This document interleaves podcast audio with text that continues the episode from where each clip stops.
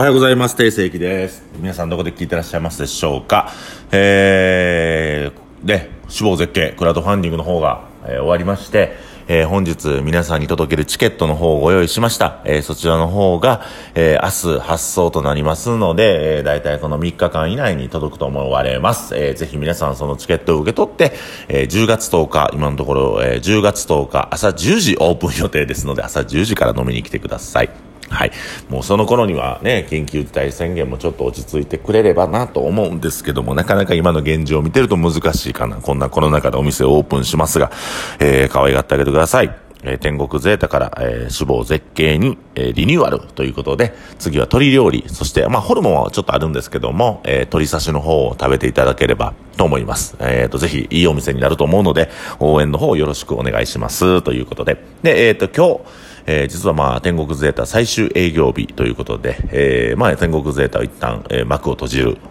うん、ですが、ね。これはまたもうちょっとしたら、皆さんにいろいろお伝えしたいことがございますね。はいはいはいはい。これはまだまだシークレットでございますが、まあ、天国ゼータは一旦終わりました。ということで、あのーまあ、この天国ゼータというお店はやって2年半ぐらいですかね。うん。あのね、まあ、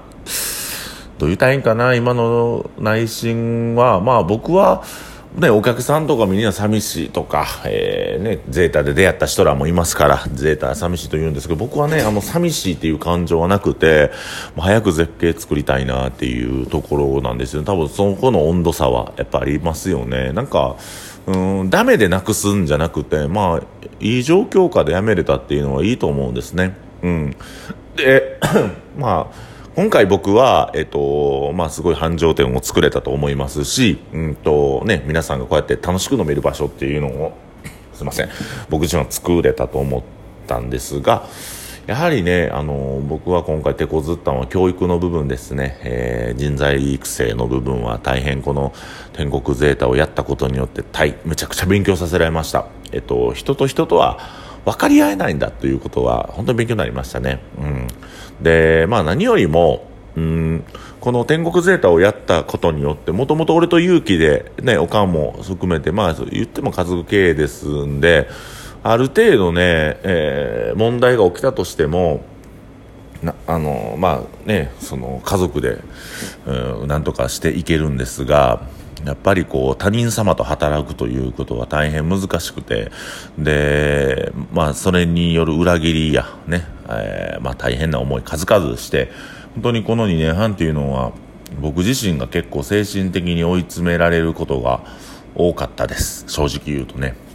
うん、でもまあその中で僕自身が人の心って何なのかなっていうこととかあまああとはうん人の心の病気であったりとかやめられないこと依存とか、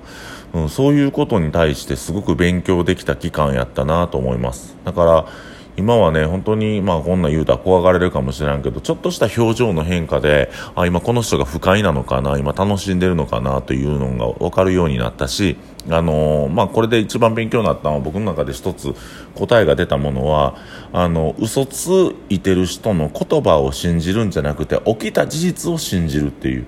から口でね何言うのも結構簡単なんですよね信じてとか言うのも簡単やけど結局ほんほんまに起きたことが大事なんですよで今回僕が天国ゼータをやめる一番の大きい理由はその起きたことがあまりにもね実際に事実として起きてしまったことがまあ僕の個人的な感情で許せなかったっていうのがありますね。うん。もしね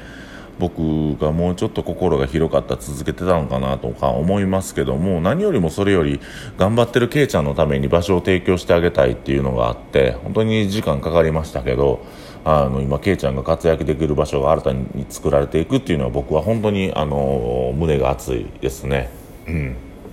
であのまあこれをこのラジオを聞いていろんな若いコーラがねあとか僕らの同世代のコーラが少し元気を出たり、うん、頑張ろうと思うような放送を毎回送ってほしいと思ってるんですけども、えーまあ、今回の天国ゼータ、えーそこから、えー死亡絶景にリニューアルするっていうのはまあね、そんなにこう、ポジティブな要素ばっかりでもないので、そこは正直に言っていきたいなと思ってます。で、僕は本当に今回、うん、ね、結構大変でしたね。やっぱこの期間ずっと。去年の年末ぐらいから、でもね自分が頑張って頑張って頑張ってもうんまあその対行動が裏切られ続けるというかなんかそういうのとかまあみんなが苦労してる姿を見たくなかったっていうのもあるしね、そうでみんながね、楽しく仕事できたらいいんですけど、やっぱ誰かが変なことをして誰かがしんどい思いするっていうのっていうのは僕ちょっと耐えれなかったですね。うん。だから、うん、なんかね、うん、余計な後処理をしないといけないのが本人じゃなくて、その周りの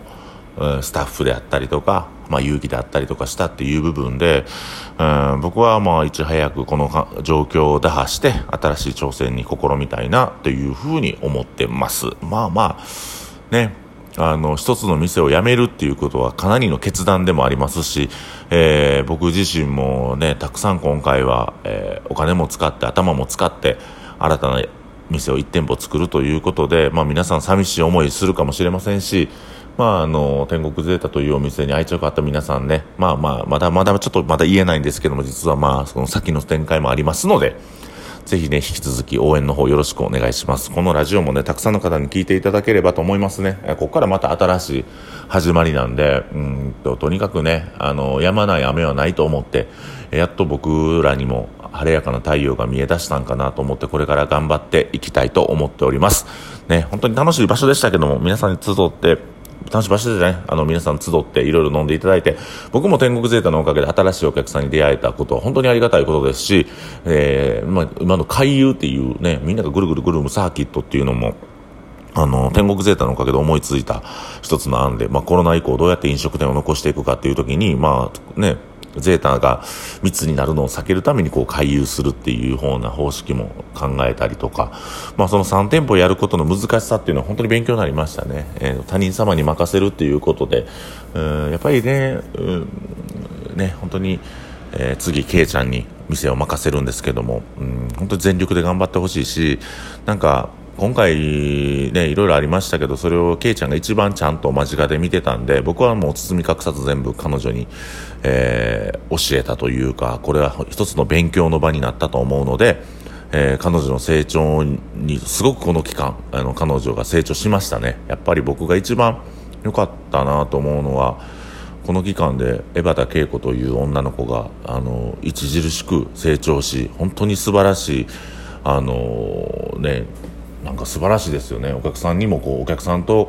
えー、江端恵子が喋ってるその一瞬を見ただけでもすごく僕は感動的で目頭が熱くなるんですけども、うん、